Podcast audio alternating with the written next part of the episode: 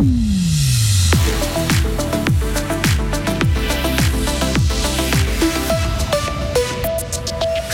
Fribourg Olympique démarre bien sa saison. Les hommes de Thibaut Petit se sont imposés face à Neuchâtel. Et un peu de courage, elle n'est pas si fraîche et c'est bon pour la planète. Les piscines du canton baissent leur température pour faire des économies. Et enfin, le bilan ne cesse de s'alourdir dans la guerre qui oppose Israël au Hamas. On fait le point en fin de journal. Encore deux journées de soleil et de douceur, euh, maximum 25 degrés. Et puis ce week-end, ça va chuter, hein, aussi bien pour le baromètre que pour le thermomètre. Nous sommes jeudi 12 octobre 2023. Bonjour Hugo Savary. Bonjour Mike, bonjour à toutes et à tous.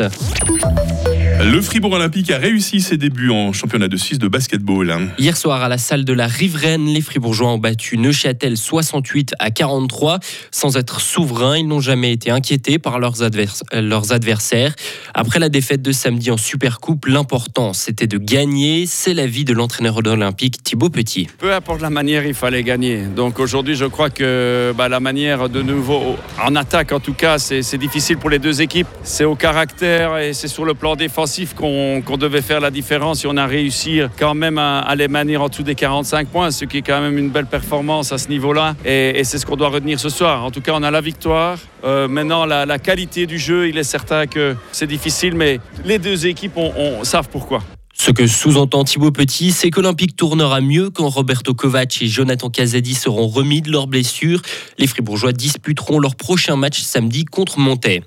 En hockey sur glace à présent, le HC Bienne s'est incliné hier soir dans le cadre de la Champions League.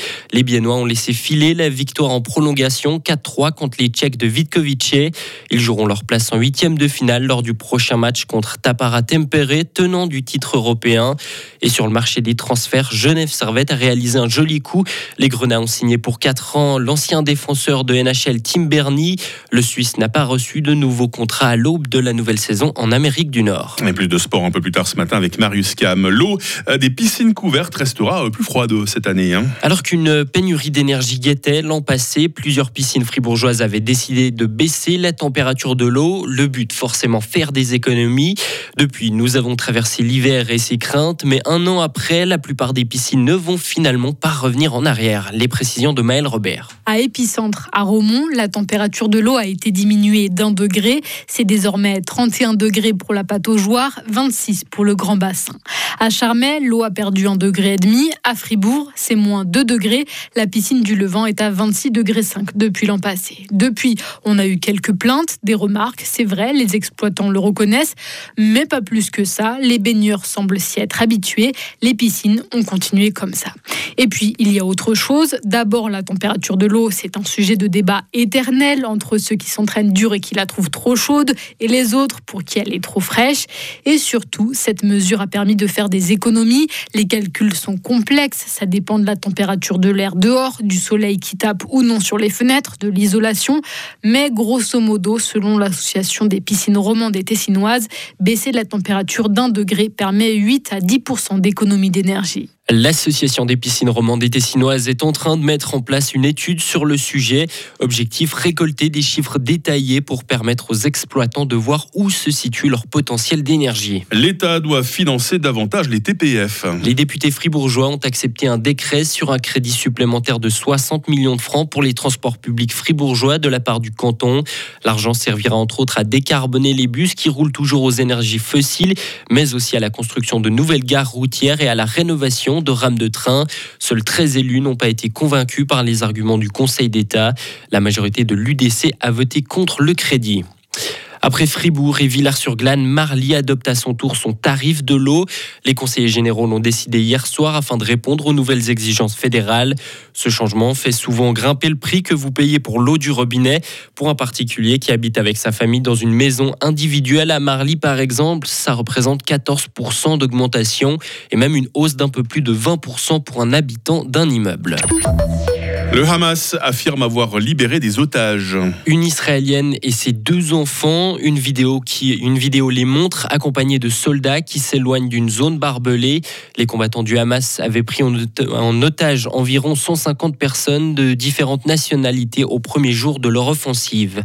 Et c'est un nouveau bilan à Gaza. Cette fois-ci, le nombre de morts dans le territoire est monté à 1200, indique aujourd'hui le ministère palestinien de la Santé.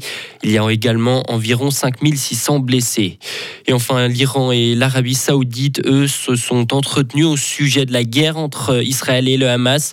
Le prince saoudien Mohamed Ben Salman et le président iranien Ibrahim Raisi ont discuté par téléphone. Selon l'Iran, les deux hommes ont discuté de la nécessité de mettre fin aux crimes de guerre contre la Palestine. C'est le gros sujet euh, du moment, hein, ce qui se passe actuellement au Proche-Orient. On va, en reparler euh, tout au long de la matinée, j'imagine. Forcément, oui. Et puis dans un style un peu plus léger, on a Lauriane qui va tout à l'heure nous lancer une question euh, vraiment sympa, on l'entendra. Hein. Ah, on se réjouit, ça, va être, ah oui, pas mal. Ça concerne tout le monde. Ça concerne tout le monde, effectivement. Je vous en dis pas plus pour l'instant. Et puis l'actualité toutes les, toutes les 30 minutes, évidemment. Hein. Retrouvez toute l'info sur frappe et frappe.ch. 6h06. La météo avec Chory Cheminée à Grange Paco et sa nouvelle gamme de cheminées de haute qualité avec vitres sans cadre ni poignée à découvrir sur chory-cheminée.ch. Elle va être en grande partie ensoleillée cette journée de jeudi. Il y aura toutefois des voiles de nuages élevés. Euh, ces nuages seront plus importants en direction du nord et puis on sentira bien euh, le vent du sud-ouest aujourd'hui. Les minimales 11 degrés à Charmey, 12 degrés à Fribourg, 14 degrés à Estavayer-le-Lac. Il fera dans quelques heures 21 degrés à Châtel-Saint-Denis, 22 à Romont, 23 à Fribourg et 24 à Morat. Demain vendredi sera encore ensoleillé, température minimale 10 degrés, maximale 25 degrés. Et puis samedi, le temps tournera à la pluie. Le mercure descendra à 19 degrés.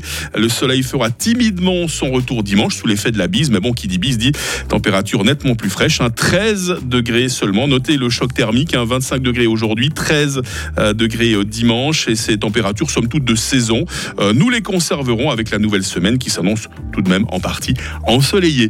Nous sommes jeudi 12 octobre aujourd'hui, 285e jour. C'est la fête des Wilfried. Et il fera jour de 7h44 à 18h50.